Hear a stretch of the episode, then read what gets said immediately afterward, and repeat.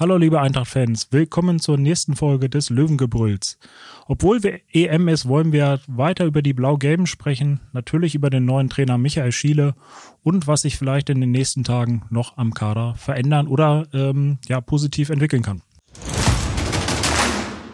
Löwengebrüll, der Eintracht-Podcast der Braunschweiger Zeitung. Hintergründe, Analysen und News zu den blau-gelben Fußballern von Eintracht Braunschweig. Dieser Podcast wird präsentiert von Zederbaum, Ihr Partner für Rohstoffe und Entsorgung. Hier finden Sie für alles den passenden Container. Mehr Informationen unter www.zederbaum.de und auf Instagram unter zederbaum-de. Ja, hallo Lars, ähm, willkommen zur nächsten Folge. Hallo Daniel. Und äh, wir wollen natürlich so ein bisschen über unsere Eintracht sprechen, wie es weitergeht. Am Sonntag ist ähm, Trainingsauftakt und ähm, ein paar Personalien sind ja die letzten Wochen durchgesickert, ein paar Vertragsverlängerungen wurden eingetütet. Was glaubst du denn, wie viele Spieler der neue Trainer am Sonntag auf dem Trainingsplatz begrüßen darf? Ja, ich hoffe natürlich, dass sich diese Woche noch ordentlich was tut. Ähm, wir nehmen ja hier am Montag auf. Ähm, von daher kann ja bis zur Ausstrahlung der Folge, also wenn ihr das hört, da kann natürlich noch viel passiert sein. Aber ich hoffe natürlich, dass ähm, zumindest ein kleines Trainingsspielchen drin ist. Und äh, aktuell ist es ja eher, wird es fürs Kleinfeld reichen. Das stimmt. Kleinfeld sollten, naja wohl, wird auch eng, ne? Ich glaube, ähm, 13 sind es, die jetzt verlängert haben, wo es fix ist. 13 Profis unter Vertrag. Müssen wir mal gucken, äh, ob noch der eine oder andere mehr wird. Dann selbst sieben gegen sieben könnte eng werden, wenn vielleicht einer ein WWchen hat. Wichtig ist ja erstmal, fand ich, Brian Behrendt hat verlängert. Äh, wie bewertest du diese ja, Nachricht, Personalie? Das ist ja für die dritte Liga Wahnsinn, dass man so einen Spieler halten konnte. Also im Winter aus der ersten Liga gekommen, gut, da nicht viel Spielzeit gehabt. Trotzdem, das ist ja eine absolute Bank und dann gleich für drei Jahre. Ähm, ich hatte auch schon den Eindruck bei ihm, als er gekommen ist, in den ersten Gesprächen, dass er jetzt keiner ist, der hier äh, nach Braunschweig wechselt, um bei einem Abstieg sofort wieder abzuhauen ähm, natürlich hätte er wahrscheinlich lieber zweite Liga gespielt, aber ähm, das ist ein Spieler, der eine gute Mentalität aufweist, der, ähm, der sehr klar ist in seinen Aktionen und auch in dem, wie er sich gibt. Und von daher glaube ich, dass das für die äh, dritte Liga ein absoluter Gewinn für den Eintracht-Kader ist. Ja, das denke ich auch. Also mich hat auch so ein bisschen positiv überrascht, dass er verlängert hat, weil ich glaube schon, dass er einfach auch andere Optionen gehabt hätte. Ähm, ich würde es auch so sehen wie du. Man hatte so bei ihm so ein bisschen das Gefühl, er wollte gerne, er hat sich bewusst für den Schritt nach Braunschweig entschieden im Winter, wollte jetzt nicht schnell den Verein wechseln und ihn hat, glaube ich, auch ein bisschen gewurmt, dass er mit der Eintracht abgestiegen hat, ist. Also gerade natürlich auch seine Personalie war ja so vielleicht ähm, ja ausschlaggebend, dass er am Ende nicht gereicht hat, weil er sich verletzt hatte in, in der Saisonendphase, hat dann schon gefehlt. Und wie man so gehört hat, war das schon etwas, was er jetzt einfach wieder, ja, gut machen ist das falsche Wort, aber zumindest, was er wieder gerade rücken will. Wobei er gar nicht ja so viel damit äh, zu tun hatte, letztlich, weil er gar nicht gespielt hat. Ähm, und wenn, hat er eigentlich gute Leistungen gebracht in den Spielen, wo er da war. Ich glaube, das kann schon ein sehr wichtiges Signal auch einfach nach draußen sein. So, seht mal, Brian Behren bleibt da. Äh, vielleicht überlegt sich auch der eine oder andere Spieler, dann noch den Vertrag zu verlängern mit ein paar ist die Eintracht ja noch am Verhandeln. Du hast es ja schon angesprochen. Vielleicht, äh, wenn wir ausgestrahlt werden, wird es den einen oder anderen Profi noch dazugeben, der unterschrieben hat, vielleicht schon den einen oder anderen Neuzugang. Und mal gucken. Also, vielleicht sind es ja zumindest 18 Spieler oder so schon für Sonntag beim Trainingsauftakt. Könnte ich mir sogar, ja, wenn es gut läuft, vorstellen. Dann muss natürlich noch ein bisschen was passieren. Da muss noch ein bisschen was passieren, aber wenn vielleicht noch zwei, drei verlängern und zwei, drei kommen, dann könnte es reichen. Also, naja, also ist schon positiv gerechnet, gebe ich dir recht. Ja, Peter Vollmann hat sich natürlich mit der Aussage auf der Pressekonferenz den, den Druck selbst so ein bisschen erhöht, dass 75 bis 80 Prozent des Kaders dann zum Trainingsstart stehen. Ich glaube, er, er hat das nicht von ungefähr getan, sondern der, da steckte schon was hinter. Das war nicht so dahergesagt. Nur es ist halt dieses ja doch sehr spezielle Fußballgeschäft, dass sowas dann auch immer schnell wieder, äh, wieder kippen kann, dass sich ein Spieler anders entscheidet, dass sich kurzfristig eine andere Tür für äh, für ihn öffnet. Und von daher war es auch ein kleines Wagnis, weil äh, der, das öffentliche Interesse ist natürlich jetzt da daran. Man darf natürlich auch nicht vergessen, dass die Eintracht ja, oder das hat er vorher gesagt, mit einem sehr kleinen Kader plant. Also ähm, es waren, glaube ich, äh, was waren 20, 21 Feldspieler, so ungefähr war die Größenordnung, drei Torhüter.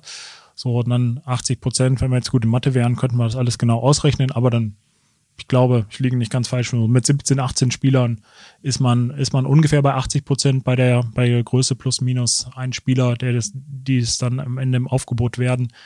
Von daher ähm, stimmt das vielleicht sogar mit den, mit den 80 Prozent. Und ich könnte mir vorstellen, dass wirklich diese Woche auch nochmal zumindest drei, vier Personalien bekannt gegeben werden äh, oder perfekt gemacht werden. Und dann wäre man gar nicht so weit davon entfernt. Äh, ich, ich glaube, dann, ob es dann am Ende 16, 17 oder 18 Spieler sind, die beim Trainingsauftakt dabei sind, ähm, das wäre jetzt wahrscheinlich auch nicht das Entscheidende.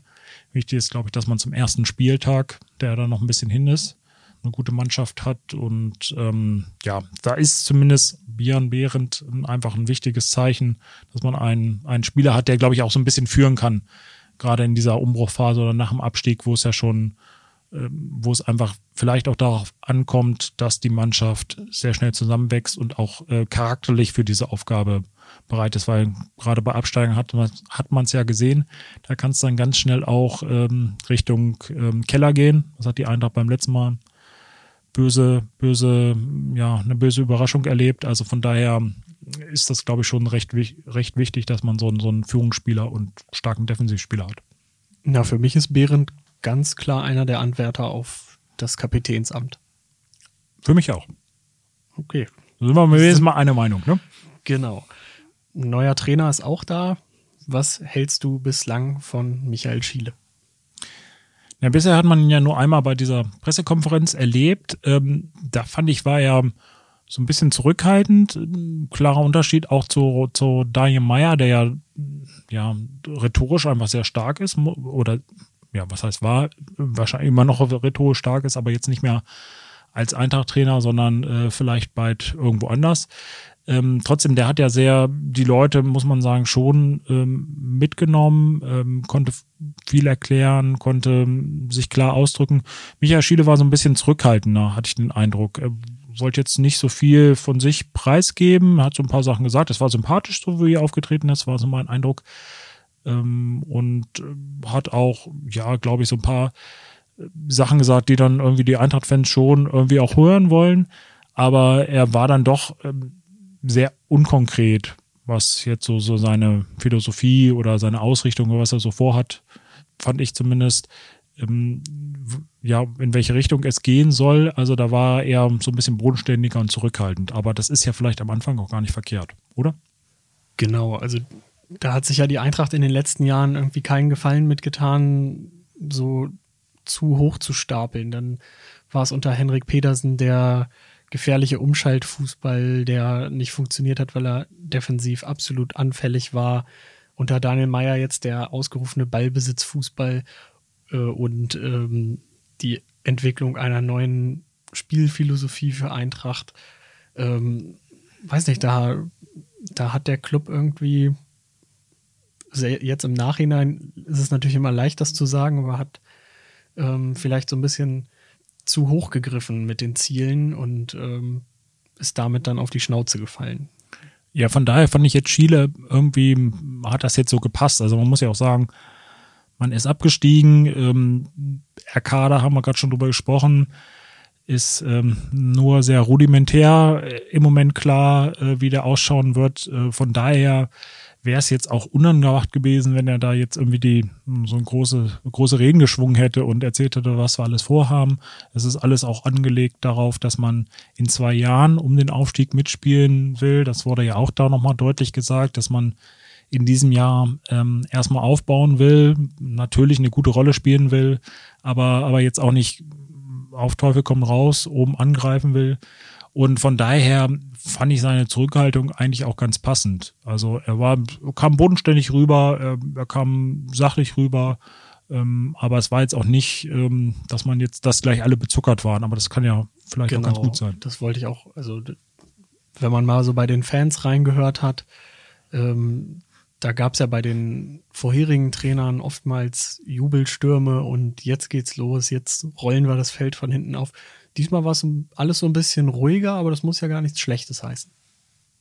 Das würde ich auch sagen und entscheidend wird es ja so ein bisschen, wie hat er dann die Mannschaft ähm, im Griff und wie gesagt, er ist ja Ex-Profi und ähm, macht auch so, ja, so einen ganz umgänglichen Eindruck im Gespräch danach oder davor, wo wir ihn jetzt ähm, dann nochmal kurz hatten. Ähm, von daher kann ich mir das schon ganz gut vorstellen, dass er einfach auch so ein bisschen weiß, wie so eine Mannschaft tickt. Und in Würzburg hat er sich auch bewiesen. Er kennt die dritte Liga, er ist sogar aufgestiegen. Ähm, gut, seine Erfahrungen in der zweiten Liga waren jetzt nicht so positiv in der vergangenen Saison, aber das lag vielleicht auch ein bisschen jeweils an den Clubs, oder? Ähm, ja, er ist natürlich mit Würzburg hochgegangen, relativ überraschend, also ein ähnlich überraschender Aufsteiger wie, wie die Eintracht und ähm, hatte ja, glaube ich, schon im Saisonendspurt der dritten Liga so die Rückendeckung von Felix Magath, dem äh, mittlerweile ehemaligen Head of Global Soccer von Würzburgs Hauptsponsor, ähm, verloren und äh, wurde dann ja durch Marco Antwerpen ersetzt. der ja auch nicht sehr lange da war, ne? Genau, also ich glaube, das Problem lag dann eher im Club und wenn man mit dem Trainer in, in die zweite Liga gegangen wäre, mit dem man aufgestiegen wäre, äh, kennt man ja in Braunschweig auch das Thema, ob, ob das dann vielleicht nicht zumindest zu Beginn ein bisschen gefestigter abgelaufen wäre. Ähm, das hätte vielleicht auch in Würzburg einiges an, äh, an Chaos erspart. Also ich glaube, er ist ja recht schnell, also war nach drei Spieltagen oder irgendwie so, ne, glaube glaub ich. Ein Pokalspiel, zwei ein Pokal, Ligaspiele. zwei Ligaspiele, so. Also das muss man ja eigentlich sagen, dass das sah ja von Anfang an so aus, als hätte man nur also auf den Moment gewartet, um ihn rauszuschmeißen. Und wenn ich mich recht erinnere, war es ja, glaube ich, ähm, schon länger ein Thema, dass er, dass Magath eigentlich mit ihm nicht zufrieden war. Felix Magath ist ja auch ein sehr schwieriger Mensch, kenne ich noch aus Wolfsburger Zeiten. Also von daher kann ich das bestätigen. Und ähm, auch sehr dominant im Auftreten und wahrscheinlich war ihm dann Michael Schiede auch vom Namen her nicht groß genug und ähm, man hatte so das Gefühl, da hatte man eigentlich nur auf so ein, zwei Niederlagen am Stück gewartet und die kamen dann natürlich, was auch nicht überraschend war, ähm, als Aufsteiger ähm, gleich am Anfang der Saison und ähm, dann wurde halt reagiert.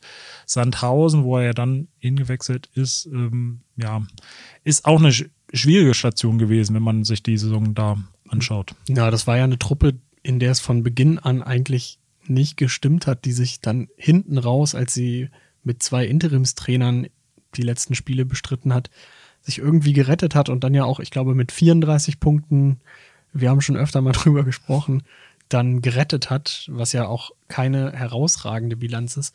Also das ähm, hat ja Peter Vollmann auch gesagt, man sollte Michael Schiele jetzt nicht nur auf ähm, diese paar Monate in Sandhausen reduzieren, das auf keinen Fall. Und ich glaube, jetzt hat er in Braunschweig die Chance, wieder auf einem niedrigeren Level einen Neuanfang zu starten, vielleicht auch selber was aufzubauen. Und ähm, hoffentlich ähm, bleibt man dann bei der Eintracht auch so ruhig, wie man es jetzt verspricht und gibt ihm die, diese erste Saison zum Entwickeln und rennt nicht gleich dann wieder irgendwie der Tabellenspitze hinterher und wenn es mal zwei, drei Spiele schlecht läuft, dann wird es schon wieder kritisch im Umfeld. Ich glaube, das wird sehr wichtig sein. Das hat man ja auch bei dem beim letzten Abstieg ähm, 2018 gesehen, dass dann äh, man sehr ambitioniert gestartet ist und ähm, gleichzeitig irgendwie aufbauen wollte, also alles auf einmal machen wollte was dann äh, ziemlich in die Hose gegangen ist. Und ja, ich glaube einfach, Michael Schiele, der kennt die dritte Liga, der hat ähm, Erfahrung gesammelt und auch selbst so eine Erfahrung wie Sandhausen bringt ein Jahr auch weiter. Mit Würzburg hat er gezeigt, ähm, oder in Würzburg hat er gezeigt, dass er, dass er was aufbauen kann. Ich glaube, er war da insgesamt zwei, drei Jahre, ne? Äh, Cheftrainer, war vorher als, als Co-Trainer irgendwie ähm, schon im Profifußball unterwegs, selber Profi gewesen. Also er bringt, glaube ich, mit, ist trotzdem relativ jung noch. Also von daher vereint er einfach so viele Sachen, die, glaube ich, der Eintracht gut tun kann. Man muss ja mal abwarten. Ähm, so Lobeshymnen, bevor jemand anfängt, sind immer relativ einfach. Äh, vieles relativiert sich da ein bisschen, aber also das ist jetzt schon eine Personalie, wo ich auch sage, das könnte passen. So muss man abwarten, wie das dann funktioniert, aber da kann man schon auf jeden Fall zuversichtlich sein. Ja, vielleicht äh, hervorheben äh, möchte ich nur mal eine Sache. Als ich zur Pressekonferenz kam bei seiner Vorstellung, da kam er, glaube ich, gerade aus dem Stadion Innenraum, äh, kam sofort an, hat Hallo gesagt, äh, kannte sogar die meisten Namen der Journalisten. Ich weiß nicht, ob es vorher vielleicht eine kleine Mappe gab mit unseren Fotos, aber äh, zumindest äh, war das Interesse da und wir waren auch nicht irgendwelche x-beliebigen und wenn er das vielleicht auch auf die Fans transportieren kann, ähm, diese Offenheit, diese Herzlichkeit, dann ähm, traue ich ihm auf jeden Fall einen guten Start, ähm, zumindest da im zwischenmenschlichen Bereich hierzu.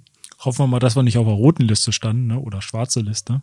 Und das wäre das wäre schlecht, ja. Das wäre schlecht, deswegen ähm, gehen wir mal davon aus, dass er positiv gleich bei ihm rüberkam. Er kam jedenfalls irgendwie, wie du, würde ich auch unterschreiben, ähm, sympathisch rüber, umgänglich und ähm, ja, soll trotzdem ja einer sein, der ähm, jetzt die Zügel nicht locker lässt, sondern auch mit seiner Mannschaft schon hart ins Gericht gehen kann, so auf Disziplin setzt. Zumindest wurde das, so was wir gehört haben, ja ähm, überall gesagt. Ähm, und ähm, Peter Vollmann hat es auch dann ja nochmal bestätigt, dass er ein anderer Typ wäre als Daniel Meyer, dem man ja so ein bisschen vorgeworfen hat, er hätte das ähm, zu locker gehandhabt oder hätte Probleme mit der Mannschaftsführung gehabt. Ob das dann stimmt, ja, ist auch viel Spekulation. Hinterher weiß man mehr, aber zumindest hatte man da ja am Ende der Saison ähm, auch so ein bisschen das Gefühl, dass da doch schon ein bisschen was dran ist. Und ähm, das wäre natürlich eine wichtige Voraussetzung, dass Michael Schiele das in den Griff bekommt, weil ein paar Charaktere sind ja noch da und auch nicht die einfachsten, um es mal so auszudrücken. Ja, aber ein paar fehlen natürlich auch noch. Ähm, wie wir vorhin schon gesagt haben, der Kader ist relativ ausgedünnt. Daniel, wo siehst du denn noch Bedarf bei der Eintracht? Was braucht der neue Drittligakader? Also in der Defensive sind sie ja eigentlich relativ gut aufgestellt. Mit, mit Behrendt ähm, hat man gerade schon drüber gesprochen. Das könnte der Ankerspieler sein. So, dann bist du Linksverteidigerposition ist auch schon doppelt besetzt. Ähm, du hast äh, Schulz für die Innenverteidigung noch. Du hast Benny Kessel, der, glaube ich, eher inzwischen eher zentral gesehen wird ähm, und nicht mehr als Rechtsverteidiger. Trotzdem kann er das natürlich auch spielen. Mit Danilo Wiebe muss man mal abwarten. Da könnte jetzt die nächsten Tage was passieren. Vielleicht ähm, ist da dann schon was passiert, wenn wir ausgestrahlt werden. Aber da ist man wohl auch relativ weit in den Gesprächen. Von daher hatte man hinten schon eine ganz gute Basis. Ähm, ein bisschen dünner schaut's dann vorne auf, gerade auf den Außenpositionen. Also ich bin mal gespannt, Micha Schiele wieder spielen wird. Ich denke, das ist eher 4-2-3-1 ähm, wird dann favorisiert oder könnte ich mir vorstellen, dass er so spielen wird dass das so ein bisschen das System ist ähm, oder die Grundformation zumindest oder häufige Formation, in der man spielt. Und gerade die Außenproblem, äh, Außenpositionen sind natürlich dann ein Problem. Martin Kobylanski auf der 10 hat man dann in der vorletzten Saison ähm, ja gesehen, dritte Liga, dafür, da kann er der Unterschiedsspieler sein. Proschwitz vorne hat man auch zumindest ähm, einen Stoßstürmer, da bräuchte man noch einen zweiten. Im defensiven Mittelfeld sieht's zumindest auch mit Nicolao ähm, hat man da auch so eine Art Führungsspieler. Mal gucken, ob der bleibt, aber Ibermai ist Ibermai, genau. Äh, der wäre auch noch da. Also ähm, auch da muss nochmal nachge nachgebessert werden, aber die Außen, das ähm, würde ich jetzt als größte Herausforderung sehen. Ja, ich würde auch sagen, Eintracht fehlt aktuell noch Tempo. Tempo auf den Außenbahnen, Tempo in der Sturmspitze. Das ist, das ist so die größt, größte Baustelle für mich. Und das sind ja auch die Positionen oder gerade die Spieler, die dann auch ein bisschen teurer sind. Also die wollen ja alle haben. Also so, jetzt sage ich mal so, nicht abwertend gemeint, aber jetzt äh, so vielleicht dann im Defensivbereich einer, der ähm, jetzt irgendwie vielleicht auch nur so ein Backup ist, den kriegst du relativ schnell vielleicht. Den kannst du auch mit einem U23-Spieler aufrüsten, aber auf Außen weiß nicht, fallen ja schon ein paar Namen ein, die man holen könnte. Ein paar werden ja gehandelt, aber so viel ist noch nicht rausgedrungen in den letzten Wochen. Nee, es ist ziemlich ruhig bei der Eintracht, ähm, was ja auch nicht kein schlechtes Zeichen sein muss, für, für uns natürlich schon. Ähm, ein bisschen mehr könnten wir schon genau. rausfinden. Ne? Ich bin mir gar nicht so, also ich, ich kann mir auch vorstellen, dass, ähm, wenn die Folge hier läuft, schon ähm, der ein oder andere spannende Spieler gekommen ist. Ähm, aber auch da gibt es ja in der dritten Liga viele Kandidaten, ähm, die vielleicht auch gar nicht so teuer sind und ähm, die das Niveau auf jeden Fall spielen können, vielleicht auch nochmal den nächsten Schritt machen können.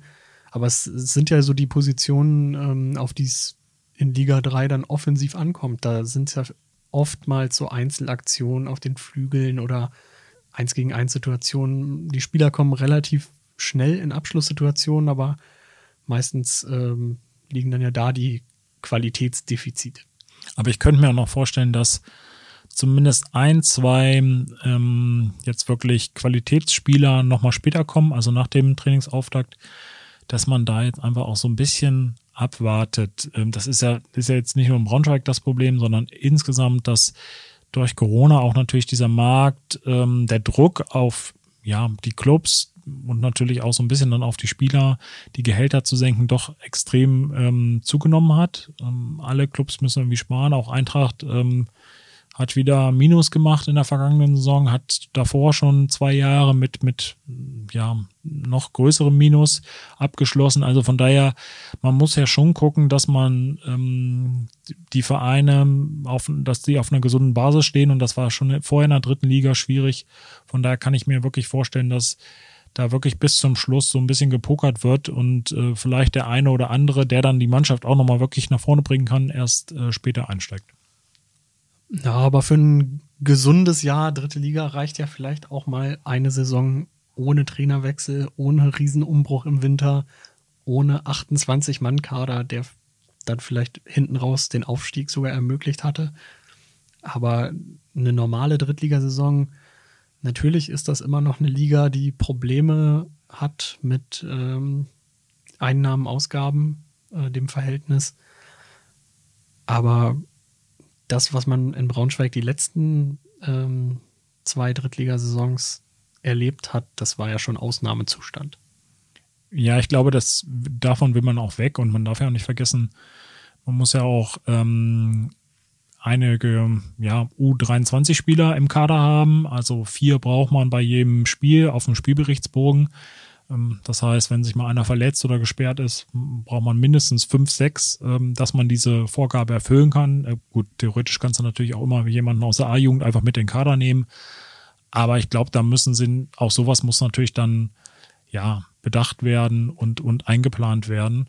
Von daher, ja, ich bin mal gespannt, ob sie mit wirklich 20, 21 Feldspielern hinkommen oder ob der Kader dann vielleicht nicht doch ein, zwei Spieler größer wird, ähm, um, weil es dann, ja, sich vielleicht doch nicht alles so realisieren ließ und man dann vielleicht so ein bisschen auf, ähm, ja, so guckt, dass man ein, zwei Optionen hat, die vielleicht aufgehen könnten. Gerade bei jüngeren Spielern ist das ja so eine, auch so ein bisschen so eine Wette, wer sich gerade, wer sich entwickelt. Und das könnte ich mir schon vorstellen. Ja, und bei einem 21-Mann-Kader, da muss man ja auch ehrlich sein, dann müssen diese U23-Spieler schon Raketen sein und irgendwie nicht nur ähm, die Bank warm halten ja, also da sind so ein paar Sachen zu, zu beachten. Ähm, bin gespannt. Also wurde natürlich jetzt vielleicht auch nicht ganz so unrecht kritisiert, dass bei der Eintracht noch relativ wenig passiert ist, aber meine, Peter Vollmann ist schon ein erfahrener Mann und hat mit Dennis Kruppe jetzt jemanden